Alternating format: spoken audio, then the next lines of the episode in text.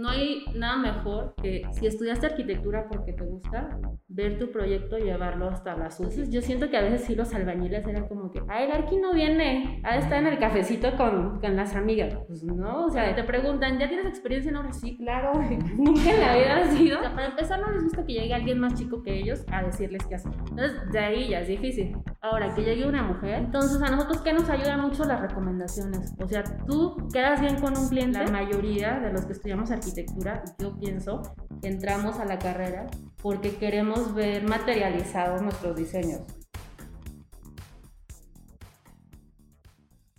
Hola y bienvenido. Esto es Bico Worker. Para ti que estás buscando aprender, crecer e impulsar tu negocio, este espacio es para ti. Abordaremos pláticas y entrevistas sobre negocios y emprendimientos, así como temas de marketing, finanzas, tendencias de la construcción y mucho más. Encontrarás de todo, así que ponte cómodo y disfruta tu episodio. Comenzamos. Hola, buenas tardes. Para los que no me conocen, soy la arquitecta Eva Huerta. El día de hoy tenemos una invitada muy especial, la arquitecta Lourdes Mezcua. Ella comienza en la empresa Cargo como proyectista y dibujante. Eh, después en la empresa Álvarez y Ceja, igual proyectista dibujante, pero en esta ocasión comienza a relacionarse con la obra. Después en Set Arquitectos como proyectista encargada de obra y costos. Después comienza una sociedad en móvil arquitectura y actualmente es socia de AJA Arquitectas y fundadora. Colaboró en el Centro México Conectado en la ciudad de Morelia eh, también en la, ha colaborado en hacer varios showrooms de la marca Daltae. Y pues aquí nos gustaría que nos compartieras un poco más de tu trayectoria. Bienvenida. Hola, muchas gracias, gracias por invitarme. Bueno, pues sí, yo empecé así como tú decías, este, en Álvarez y Ceja, bueno, antes en cargo, pero bueno, ya, ya sabes, ahí no fue mi primer trabajo. Empecé también ahí a hacer algo de, de Excel, algo como de, de estimaciones, generadores y demás. Y ya en el último semestre de mi carrera entré a Álvarez de Ceja con el arquitecto Héctor Álvarez de la Garza. Allá estuve tres años, tres años y, y, bueno, ahí me gustó porque ya empecé a ir a obra. Ya sabes, yo, yo me moría por ir a obra y cuando te preguntan, ¿ya tienes experiencia en obra? Sí, claro, nunca en la vida ha sido. Pero bueno, la verdad, obviamente el arquitecto sabía que no tenía ni idea de obra, pero nos dio la oportunidad a, a varias compañeras a mí de aprender, de echar a perder de pagar un poquito nuestros errores. De ahí después entré con, con Enrique Romero a ser arquitectos, ahí estuve un año. Y bueno, después de ese año ya, ya este, emprendí por mi cuenta, primero con la arquitecta Goretti Pérez en Móvil Arquitectura. Y estuvimos un tiempo, este, después haciendo colaboraciones por mi cuenta con mi hermana. Tengo, tengo una hermana que estudió diseño de interiores. De hecho, ahorita es la, la directora de la UBAC, la directora de diseño de interiores de, de la UBAC. Con ella también hago colaboraciones más que nada en ambientación de espacios. Y actualmente estoy, como tú lo dijiste, con, con Verónica Herón en una sociedad eh, que se llama Aja Arquitectas y traemos más lo que es casa habitación y de repente hago eh, colaboraciones por fuera con, con, el arquitecto Francisco Bucio de escala 86 o la arquitecta Loreto. Entonces, pues bueno, ahí andamos este, moviéndonos para, para sacar obras, ¿no? Y bueno, vamos en concreto con lo que sería el tema de esta, de esta ocasión, que serían las arquitectas dentro de la obra, no la arquitecta como la persona que está en la oficina proyectando, sino la arquitecta que está en la obra, que trae sus botas, que está en la simbra, que está en los colados, que está con los, con los trabajadores. Y hay un, hay un artículo que dice que un estudio realizado en el 2014 por en 30 naciones europeas estima que el 39% de los arquitectos practicantes son mujeres. Y en los Estados Unidos en 2016, aunque casi la mitad de los graduados de la Escuela de Arquitectura son mujeres, solo el 18% son arquitectas. Entonces, este tema me gustaría que nos lo, nos lo platicaras, ¿cómo ha sido tu proceso para entrar en este mundo que es un poquito complicado a veces? Tenemos el tema de que pues, estamos en México, el machismo, yo cómo voy a dejar que me mande la arquitecta si ella no sabe, si a uno como hombre de repente se te pone al tú por tú. Queremos saber cómo ha sido tu experiencia, cuál ha sido ese proceso, qué, nos, qué les recomiendas a las futuras arquitectas. Pues bueno, la verdad sí, sí, de inicio, pues fue medio difícil. ¿Por qué? Porque yo empecé a trabajar en obra en el 2007. O sea, hace 14 años, ¿no? Ajá. Entonces, en ese entonces yo tenía 21 años. Y aparte de que los maestros de obra, pues no les gusta que llegue una mujer, o sea, para empezar no les gusta que llegue alguien más chico que ellos a decirles qué hacer. Entonces, de ahí ya es difícil. Ahora, que llegue una mujer, o sea, a mí sí me pasó la real la novatada de que, ay, aquí, aquí, entonces, este, la proporción del cemento, la proporción de la mezcla, entonces sí le pongo 10 a 1 y pues yo me ponía súper nerviosa porque son cosas que en la escuela no te enseñan, ¿sabes? Ya, claro que sabes que no es 10 a 1, pero pues también te agarran de bajada y es como que, o sea, tú tienes que ir aprendiendo. Yo al principio decía, no, es que tengo que saber todo de la obra para llegar y saber decirles y cuando me pregunten, este, yo saber, o sea, no, nuestra chamba no es esa, nuestra chamba, o sea, debes conocer como el general para poder pedir las cosas. Pero ahí, o sea, yo como pude que le bajaran dos rayitas a ellos fue, a ver, ¿sabes qué? Tú lo vas a hacer, tú eres el que sabe. Yo aquí vengo a supervisar el proyecto arquitectónico, yo vengo a ver que se esté haciendo tal cual el plano. Si tú lo quieres hacer así, tú eres el que sabe. Y si tú me garantizas que así me vas a entregar lo que te estoy pidiendo, pues vas. dije, pero pues tú vas a pagar aquí, este... Ajá. No, no, Arqui era broma, ¿cómo creen? No sé qué. Ah, bueno, o sea, pero sí, claro que al principio te, te tratan de hacer la novatada. ¿Y en algún momento tuviste alguna discriminación de género? O sea, que fuese muy marcado el por ser mujer. Sí, claro, o sea, por ejemplo, te pasan cosas chuscas en la obra, igual de repente hasta caerte, ¿no? Entonces, claro que, que sí lo hacen más notorio cuando es una mujer. ¿Por qué? Porque para ellos es signo de que, ay, pues ya ves qué hace aquí en la obra. O, o sea, y viene de tacones a la obra. Claro que nunca fui de tacones a la obra, pero, pero ellos en su mente es como, sí, pues no, ¿qué hace aquí ella? Entonces, tal vez se cae el arquitecto y, y capaz que se ríen por echar chascarrillos y el arquitecto les cae mal, pero no, no se burlan en ese sentido de que, pues sí, ¿qué hace aquí? Vayas a, a la cocina, ¿no? No sé, o sea. Claro. Y en esta parte, justo ahorita que lo comentas, de los tacones, creo que ese es un, un punto muy importante en la obra, o sea, ¿cómo, cómo sobrellevaste esa situación de los escotes, de los tacones, del... Tienes, no sé, a mí me pasa, yo también me dedico a la construcción, o sea, en la mañana tengo que ir a obra y después tengo una reunión. Entonces, tengo que salir en mi carro con el kit de botas y, este, no sé, camisa para después cambiarme. ¿cómo, llevaste esa parte? O sea, cuéntanos alguna Así, ay, esto me pasó y fue así, así. Sí, pues claro, o sea, cuando estás en despacho, pues tratas de ir muy presentable porque aparte ves a clientes o, o va a hacer la reunión con el arquitecto o va algún otro arquitecto o cliente al despacho. Y cuando empiezas a ir a obra, si te das cuenta que no, no hace match, ¿no? Tú tienes que ir apropiada, ¿por qué? Pues para sentirte a gusto. Porque si no te sientes a gusto, va a ser un tema de inseguridad que tú no vas a poder ni siquiera dirigirte a las personas. Entonces, pues sí, aplicamos la, de, la del cambio de zapatos en la cajuela, la de... La verdad, pues, casi no, no, no era ir escotada, ¿no? Al trabajo, pero, pero sí, más el tema de los zapatos, o del cabello, o de ese tipo de cosas, pero pues sí, sí o sea, te acostumbras. Que pues el hombre no lo percibe, vaya. Sí, claro. el arquitecto pues es como, ah, da igual, ¿no? Pero hay esas cosas como tan finitas que, que cuidas que no tendríamos que desde tu perspectiva, ¿cómo lo ves? ¿Tendríamos que cuidarlo? ¿No tendríamos que cuidarlo? Pues en teoría no, o sea, o sea, llegabas a casa de los suegros con las botas de obra y pues sí se te quedaban viendo, ¿no? Y tengo cuñados arquitectos, tengo un cuño arquitecto, pues. Entonces, no es broma, pero sí te acostumbras o te haces el hábito de, cargar el, medio closet en tu, cajuela. Pero tú cómo lo percibes en esta parte que es cultural, que, que, tendríamos que hacer nosotras. Yo creo que en este punto es, nosotros hacemos algo, pero ¿qué pasa? ¿Por qué no cambia de raíz esa idea? ¿Qué crees tú importante que podamos nosotras implementar para ayudar a eso? Pues es que la verdad no va a cambiar de raíz de un día para otro. O sea, yo creo que afortunadamente estamos ahorita ya en una etapa donde pues ya está mucho más abierto este tema para nosotros Tal vez antes no era tan visto que, que la arquitecta fuera obra y creo que ahorita, a pesar de que muchas deciden no, creo que ya, ya tenemos esa apertura cultural un poco de, pues de, de, ver, de estar familiarizados, ¿no? Con un rostro femenino en la obra, pero aún así creo que también es, es un poco cuestión cultural y no solamente de la construcción, o sea, en todos los ámbitos sigue habiendo desafortunadamente el, el tema de, de ay, es, es que ya mi esposo me dio chance de ir a trabajar.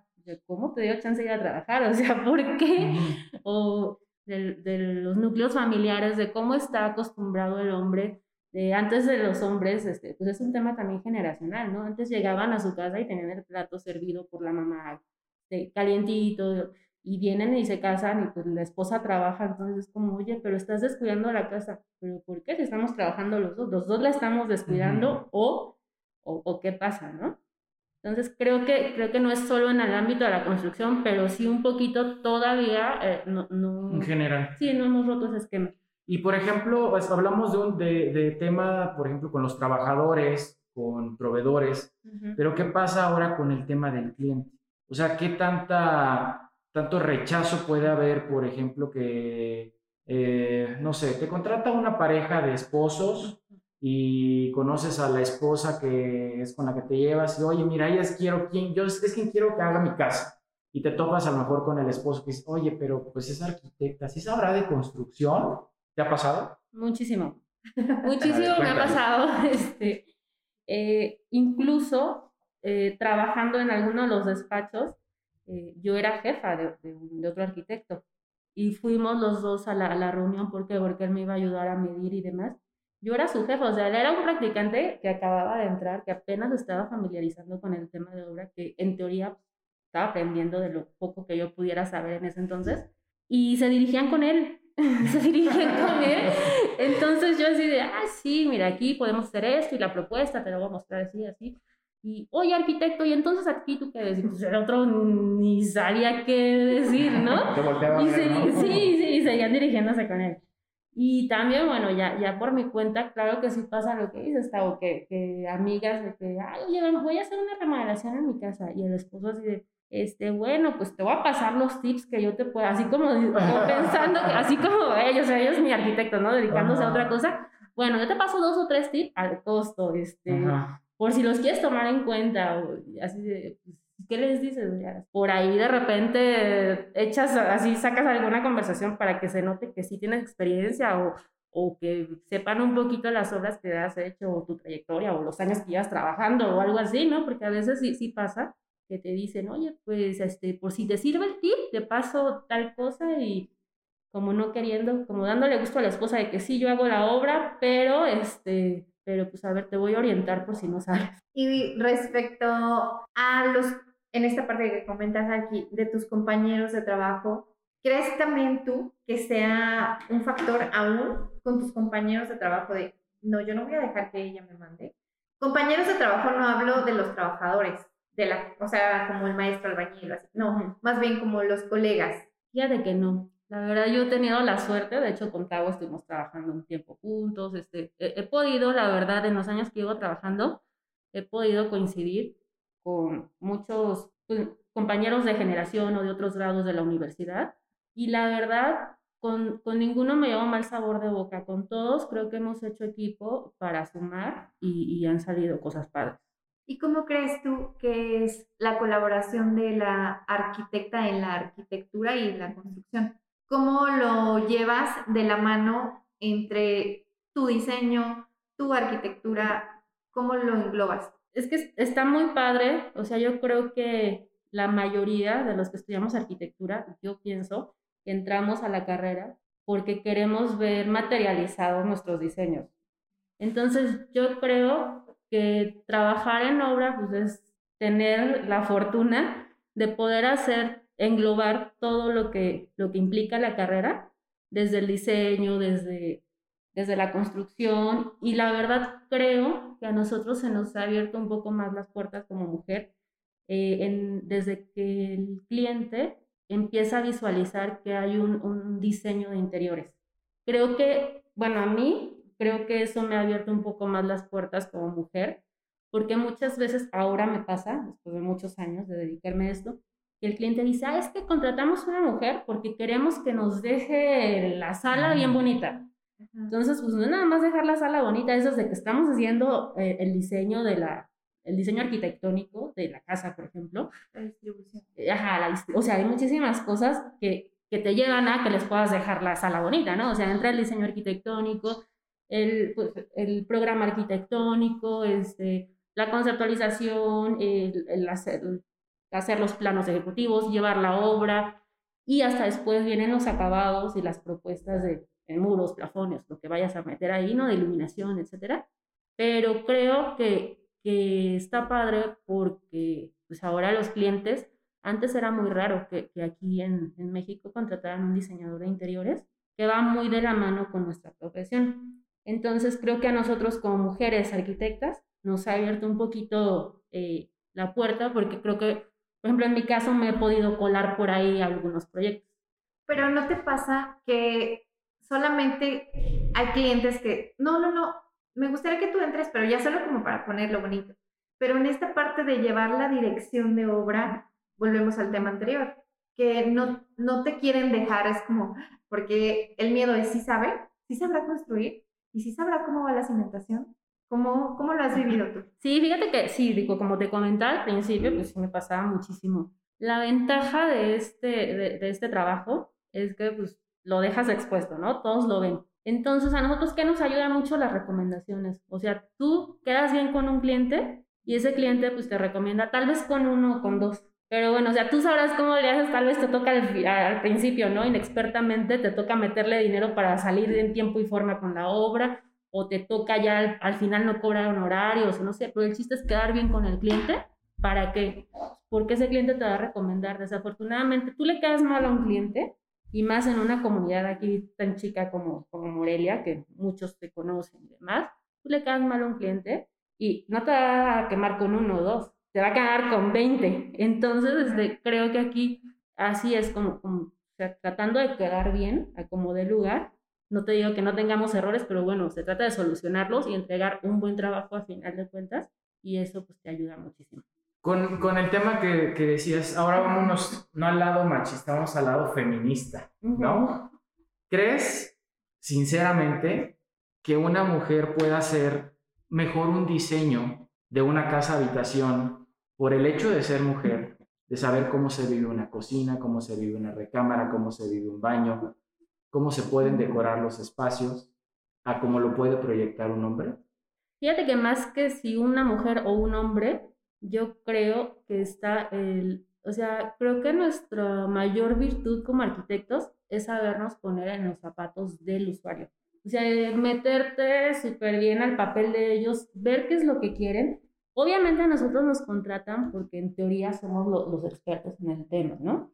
Y sí tenemos que darle cierta dirección al proyecto, pero finalmente el usuario es el cliente. Entonces tenemos que ponernos súper bien en el papel del usuario. O, o sea, Tal vez tú como hombre no cocinas, pero si escuchas a la señora que dice, no es que yo necesito que aquí esté un extraíble para de tal cosa y aquí necesito yo esto, ok. O sea, en la escuela muchas veces nos hablan este, de los flujos, ¿no? Ujú. El diagrama de flujos y estas cosas. Claro. Bueno, un poco creo que sí, creo que sí sirve al final de cuentas, porque sí necesitas ver bien cuáles son las necesidades de, de- usuario. del usuario para eso traducirlo a un proyecto funcional. Y creo que muchas veces este, sirve que la- el arquitecto, ya sea hombre o mujer, sepan escuchar mucho, sepan escuchar y tal vez esa virtud la tienen más mujeres que, que, que algunos hombres, ¿no? Este, pero finalmente creo que no es un tema de género, sino un tema de Yo al menos sí creo que la mujer tiene más desarrollada esa parte. el feeling. El feeling de, de Puede decir, ser. eh, porque, por ejemplo, ah, ahora he tenido la oportunidad de diseñar una casa que voy a habitar Ujú. y no me había percatado, por ejemplo, de algo muy chistoso. Es la primera vez que me da emoción comprar un refrigerador. Cuando, cuando, ya señor, ¿no? Cuando me imaginé que me iba a emocionar comprar un refrigerador. Pero ahí es cuando te das cuenta realmente cómo puedes vivir una cocina. Y dices, ah, dejo el espacio del refri. Solamente sé que no tiene que ir a un lado de la estufa porque no se puede juntar frío con calor, bla, bla, bla. Tiene que hacer un triángulo entre la tarja, el refri y la estufa, ¿no? Pero ya cuando lo empiezas como a vivir ya más como como un usuario real, eh, te das cuenta de muchas cosas que dices, ching, ¿por qué lo hice esto en otra casa y lo hubiera hecho de esta forma, no? Creo que esa parte la mujer sí lo tiene como ya bien definido y dices, no, oye, si yo voy a estar aquí en la, en la taja, pues a lo mejor aquí me funciona más moverme para este lado o para este lado, ¿no? Entonces, ya el diseño tiene otra, otra función no tan, o sea, más sistematizada y no tan cuadrada como pudiera a lo mejor diseñarla un arquitecto, o sea, me, refiero a un hombre. Sí, sí. Yo sí creo que, que, la mujer sí tiene un poquito más de, o sea, ya, ya lo trae esa parte de funcionalismo en, en, en el hogar un poquito más desarrollada que uno como hombre. Pero también, ah, perdón, pero también creo que es mucho de aprender a hacer equipos. Sí, sí, sí. De, ok, Totalmente. tú como hombre, estas son tus fortalezas. Jamás, yo soy de la idea de que jamás vamos a ser iguales. Sí. Pero hay una equidad. Es, tú como hombre tienes las fortalezas, yo como mujer tengo estas fortalezas. Ni yo quiero ser hombre, ni tú quieres ser mujer. ¿Qué podemos hacer en conjunto? Yo creo que de ahí también nace la idea de las parejas y, y cómo se van desarrollando. Hay una pregunta buena por lo, por lo que decías. Trabajabas con una persona que yo también conozco, con este, Bucio. ¿Cómo es trabajar, por ejemplo? Yo nunca lo he hecho, ¿eh? Nunca lo he hecho, nunca, he tenido, nunca me lo han pedido. Este, trabajar, eh, por ejemplo, un proyecto en conjunto, hombre-mujer. Que digas, híjole, nuestras ideas sí chocan, sí, sí empatamos en diseño, en distribuciones, eh, en todo lo que engloba un proyecto arquitectónico. Yo pudiera sumar a su pregunta esa parte, es como yo esto y tú esto, o si hay como un equipo. Y agrégale el ego del arquitecto, que es un plus bien interesante. Sí, ¿verdad? De los arquitectos. No, fíjate que está padrísimo, la verdad. Eh, es, es muy padre hacer equipo y más saber con quién hacer equipo. Porque muchas veces, o sea, yo he hecho equipo con muchísimos arquitectos y si llega a pasar el, ah, pues, ¿sabes qué? Nos dividimos, tú esta parte, yo estoy. Al final se trabaja doble. Porque pues no, es el chiste presentar dos propuestas totalmente diferentes, el chiste es complementarse para ahorrarte chamba. O sea, entonces, por ejemplo, con Bucio a veces es así de que, ah, tú diseñate esta área, yo, tú diseñate el bar, ah, tú diseñate el bar y yo voy diseñando la cocina, ¿no? Es de ese tipo de cosas, la verdad es complementarte y, y ver, o sea, sacar lo mejor de cada uno. Tal vez él es mejor para, mejor para eh, hacer irle moviendo y ver cosas de la fachada y tal vez yo voy resolviendo algo de, de la distribución. O sea, es ver para qué es bueno cada uno y, y, por ahí entregar un, un, proyecto integral que no parezca que lo hicieron dos manos, que, que sea como que viene de, de, una solamente y que, y que igual también eso de, que decía, del ego del arquitecto, está súper padre trabajar con alguien con que te entiendes, que, que, te respeta y que sabes que le puedes decir, oye, eso es que ahí te quedó horrible, ahí eso no me gusta o no funciona, ¿qué? ¿Por qué? Porque de ahí se va puliendo. O sea, tal vez yo hago una parte y él hace otra parte y ahí te va, te paso lo que yo he hecho y tú me pasas lo que, y, y lo pulimos. Entonces está padre porque pues ya, dos ojos revisaron el proyecto y pues sale más pulido. Entonces creo que, creo que ahí está padre. Hay otra cosa que creo que es un tema muy importante eh, en esta parte de arquitecta y mamá. Cuéntanos esa parte, está súper interesante. ¿Cómo lo llevas? Porque al menos yo que tengo obra, no me alcanza el tiempo para mí, para mis cosas, para subir, bajar, no sé, pero ¿cómo lo, cómo lo llevas ya desde la parte mamá, ¿no? Que ya tienes otro tipo de responsabilidad. Sí, claro, no, pues definitivamente para empezar, pues tengo mi esposo que, que, me, que me dio permiso de trabajar, ¿no es cierto? tengo, mi esposo con el que hacemos equipo, este, que, que bueno, sí, ahí nos vamos, nos vamos, este, nos apoyamos mucho.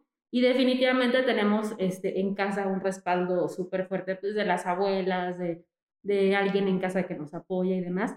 Solo así se puede. O sea, solamente así se puede porque tienes que salir con la tranquilidad de que tus hijas, de que tus hijos se quedan bien, porque pues, si no, no se puede, ¿no? Y, y sí, pues sí está pesado definitivamente. Este, yo a veces me voy a la obra en la mañana.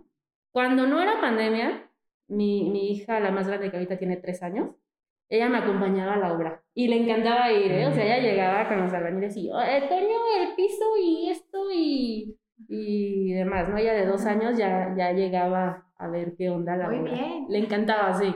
Y pues ahorita en pandemia obviamente no me las llevo, eh, se quedan en casa con alguien y pues sí es yo irme a la obra, regresar, ver el tema de la comida, ver el tema de, de tareas y, o algún pendiente, estar con ellas un rato porque claro que, que me gusta pues no perderme, no perderme sus, sus gracias, ¿no? Estar ahí con ellas disfrutando en la tarde, no sé. Y pues sí, en la noche me toca ya cuando se duermen y que estoy tranquila y concentrada, echarme un café y ponerme a proyectar, porque pues es hacer el trabajo de oficina en el momento que te queda libre. Que a veces no tienes momento libre, lo tienes que mandar hasta cuando ya todos se durmieron. Sí, creo que esa parte, además de ser arquitecta, ser super mamá y esposa, no solo mandas en la obra, sino también en, en tu pequeña empresa que es tu casa, ¿no? Sí. Creo que hablando de empresa, ¿cómo llevas esa parte? ¿Qué pudieras decir? ¿Cómo fue el emprendimiento? ¿Cómo fue ese trance? Y, y si fue un factor el género. Emprendimos porque no tenía trabajo. Emprendimos porque estaba trabajando en ser arquitectos. Ajá. Y bueno, algo pasó. Ah, sí, sí, este, choqué, no choqué, me chocaron. y entonces fui a incapacidad tres meses. Y obviamente yo seguía trabajando desde mi casa, pero pues después de ser la arquitecta que llevaba este, tres obras o cuatro obras, a la que me mandaron a mi casa a trabajar, pues claro que mi jefe tuvo que buscar a alguien que me reemplazara en obra. Entonces, cuando a mí me dan de alta, yo regreso y, ay, sabes que sí, muy bien, pero pues fírmame tu renuncia porque si regresas, pues yo te pago lo que le estoy pagando a este chavo que entró a suplirte y pues ya no te puedo pagar lo que te pagaba, pero regresa, yo, yo te prefiero aquí, pero pues te voy a pagar bien poquito y, y tu horario va a ser como lo tenías antes, ¿no? Entonces dije, no, pues no, no está tan padre. Y, bueno, pues total, eh, renuncié. Y en, ese entonces pues, yo decía, ay, pues consigo un trabajo. O sea, mando currículum y mandé 80 mil currículum y creo que nadie me... Creo que fui a dos entrevistas en tres meses, fui a dos entrevistas y pues nada, ¿no? Entonces empecé así, ¿ahora qué voy a hacer? Y eh, afortunadamente eh, en algún despacho que estuve en Álvarez y Ceja, estuve con Goretti. Entonces ella, ella me llamó y me dijo, oye, ¿qué estás haciendo? Nada. Cuando esté chance nos tomamos un café, estoy, estoy de chance, estoy libre, vamos a tomarnos el café. Ya me dijo, oye, este, ¿cómo ves? Y, ¿cómo estuvo? Nos asociamos para comprar un plotter de corte, de corte de vinil.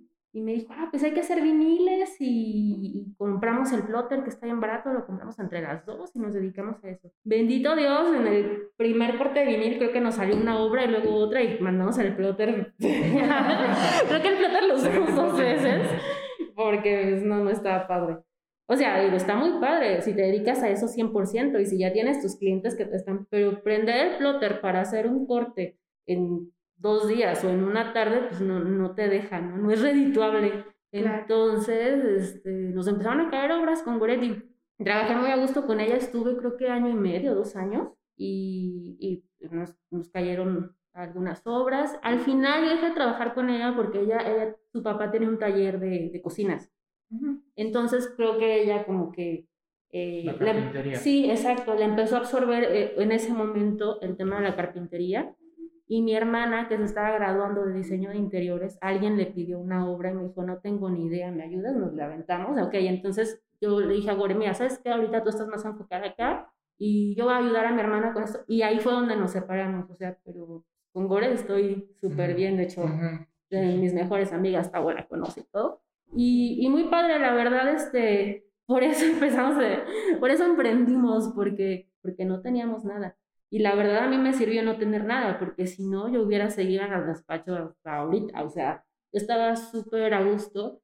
Sea, un despacho donde, en los despachos donde he estado, pues siempre hay, hay gente, hay caras conocidas, hay amigos. Entonces, Tavo lo vio cuando estuvimos en Álvarez y Ceja, creo que éramos cuatro arquitectas fijas más, eh, no sé, otros cuatro arquitectos que, que entraban. Ajá, y entonces, era una fiesta todos los días, era padrísimo ir a trabajar, ¿no? Llegábamos y, hoy ¿qué nos vamos a pedir de comer?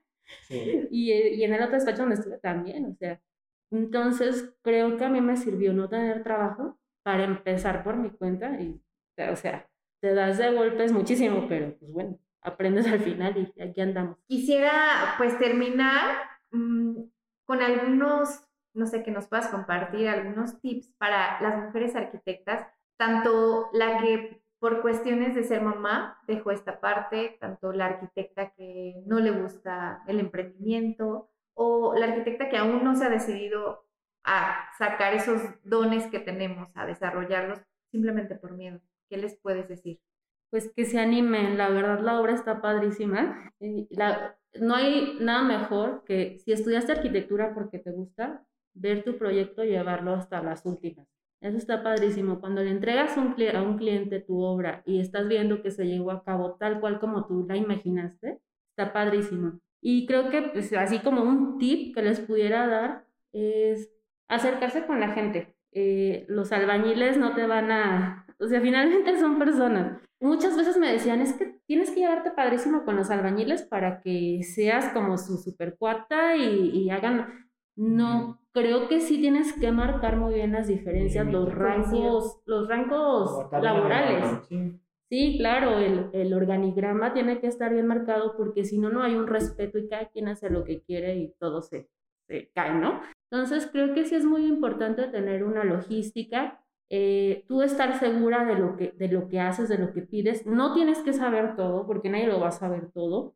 Tú tienes que, que tener bien marcado cuál es tu, tu papel en la obra. O sea, muchas veces, tal vez yo voy a la obra un día sí y un día no, si no se ocupa. Hay obras que requieren que vayas hasta tres veces al día, dependiendo del proceso en el que estás, si están acabados.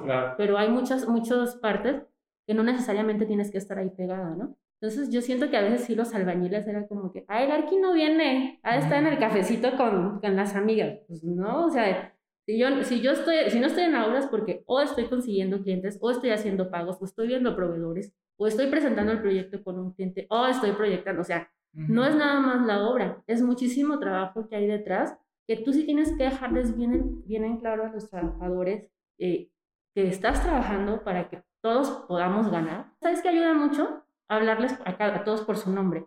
O sea, muchas veces al principio los trabajadores ni te pelan, ¿no? Y cuando tú llegas a la obra y, y, ay, hola Francisco, ¿cómo estás? Hola Urbano, hola no sé qué, y que ven que los ubicas, eso les gusta mucho. Entonces, pues claro que a la siguiente vez que llegas, Arki, le ayudo a subir, Arki, no sé, o sea, y, y, ya se hacen como que, como que no, sí me ubica. Y eso la verdad este, está padre, ayuda muchísimo y, y pues también es parte de, finalmente son tu equipo. O sea, tú debes entender que aunque sí hay un organigrama y aunque sí, sí tú tienes un rango diferente al de ellos, son un equipo y entre nosotros nos podemos tapar nuestros errores, pero lo importante es el resultado que le das al cliente y que sí, sí tengan muy, muy bien eso para que se pongan la camiseta de que somos todos un equipo.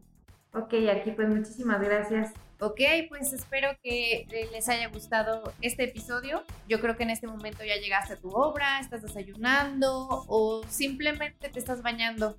Que esta información sea de tu utilidad. Nos vemos.